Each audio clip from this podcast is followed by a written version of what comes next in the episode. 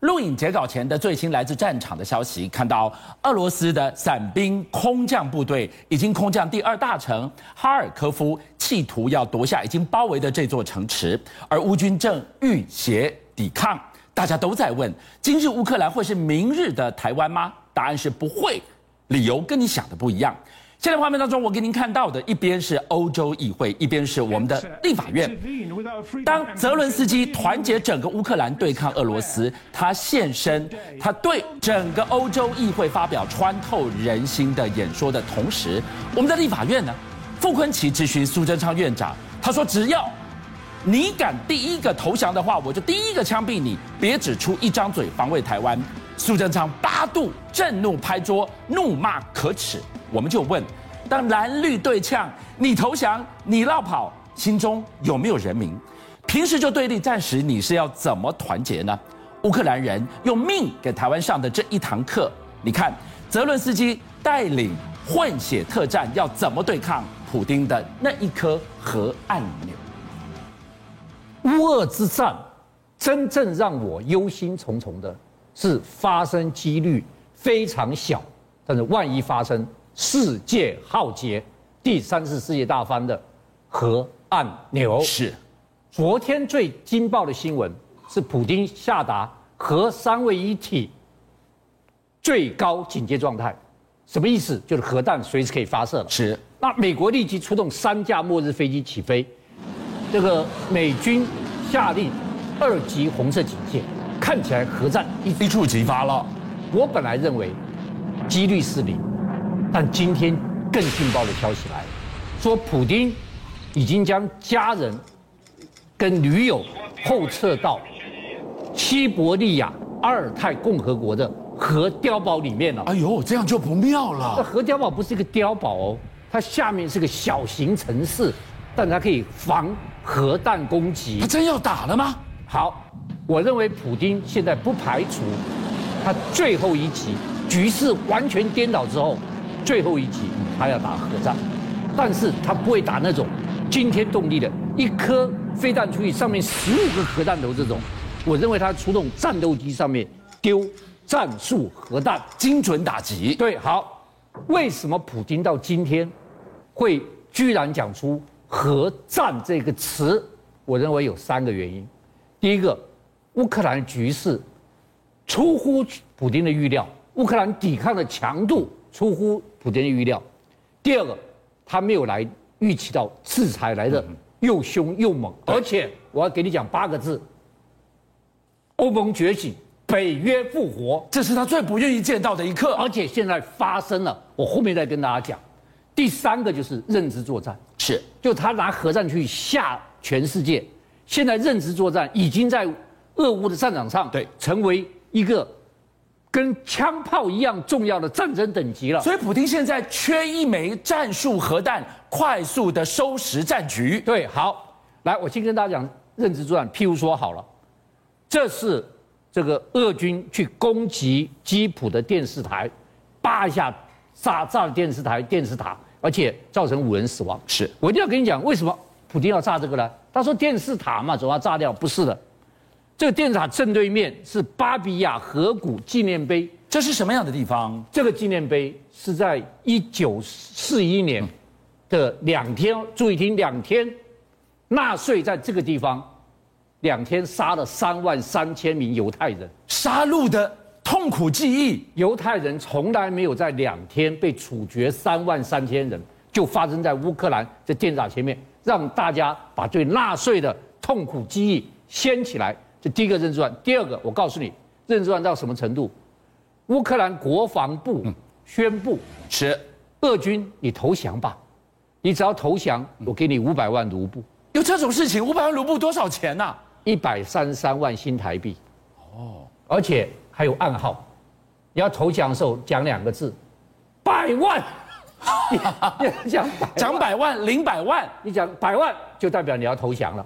我就接纳你。为什么要使出这一招呢？就是认知作战啊！现在在这样认知作战，好，譬如说好了，他们播出影片，一个俄罗斯军人被捕了，他就说：“我，他们告诉我，泽伦斯基已经投降被抓了，他们叫我来接收的，我怎么知道来打仗的？这一切的一切都是战争的一部分。认知作战也是战争。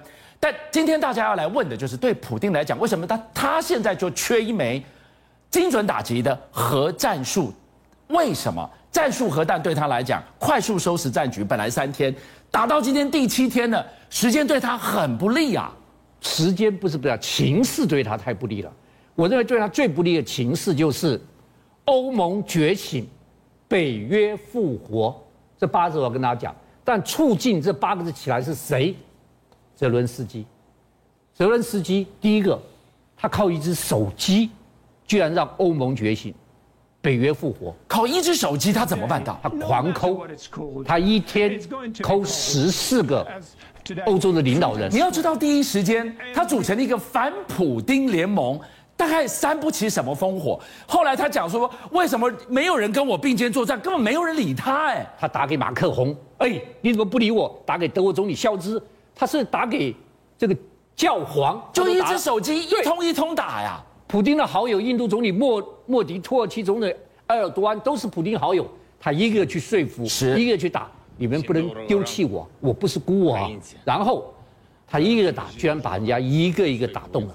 欧盟、北约都开始支持他了。哇，你这句话一通一通打，一通一通都打动了。对，好。然后欧洲议会邀请他视讯演讲，没想到他真是演员，他这个演讲完全打动人心。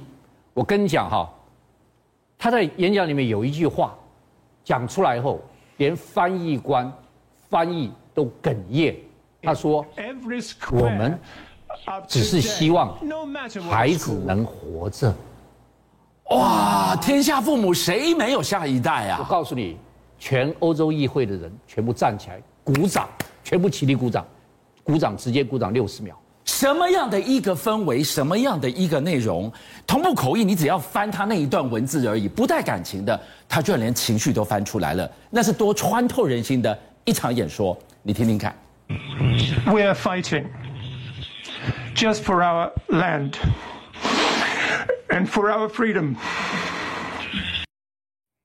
同步口译哭了，大家都听见了，心都揪在一起。七天，他带领团结的乌克兰民众挺下来了。你论战争，你论政治，你说我不懂，这些都不外乎人性。谁最懂穿透人心？演员，他用的非常独一无二的语汇跟方式，震撼了全世界。观众朋友，今天我为您邀请到已经来到台湾居住五年的乌克兰人莎莎，欢迎莎莎来。在乌克兰人是什么样的性格？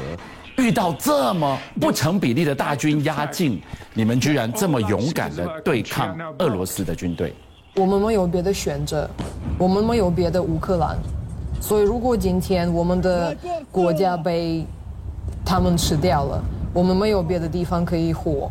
所以我们当然一开始我听大家都说他们很很害怕、很紧张，大家一直哭。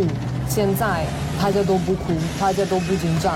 你们可能也看得到一些影片，大家就是在坦克对面一直骂俄军，那个是要多勇敢。你在坦克。完全没有任何的东西，没有什么呃墙之类的，他们都保护自己的城市，因为他们知道，如果不是他们今天保护城市孩子，那谁要来保护？所以，就是因为我们没有选择，我们要这样子做，所以当然我们会很勇敢。而且，如果明天发生最坏的状况，就是可能真的会我我他们会拿到基辅。乌克兰人也不会放弃，我觉得他们会打仗到最后一个子弹，因为可能乌克兰军队可以赢基辅，但是他们从不可能回应我们的心，他们从不可能会拿到我们的自由。你们没有第二个乌克兰，王老师，泽伦斯基一开始被看笑话，他现在登高一呼，他喊醒了欧盟，他喊醒了北约，他怎么办到的？第一件事情。在欧盟跟北约里面最温和的人是谁？是德国总理肖兹。是，肖兹绝对从来德国说我不援助你，连援助你的物资都不要从我德国上飞过去。肖兹现在宣布，我给你一千枚反坦克飞弹，我给你五百枚刺刺针飞弹，我军武给你了，连德国销之都反了，这第一件事情。第二件事情，让我最最最最最不可思议的是，瑞士宣布放弃中立，连瑞士都进来，这个是非常重要的指标，整个欧洲都觉醒了。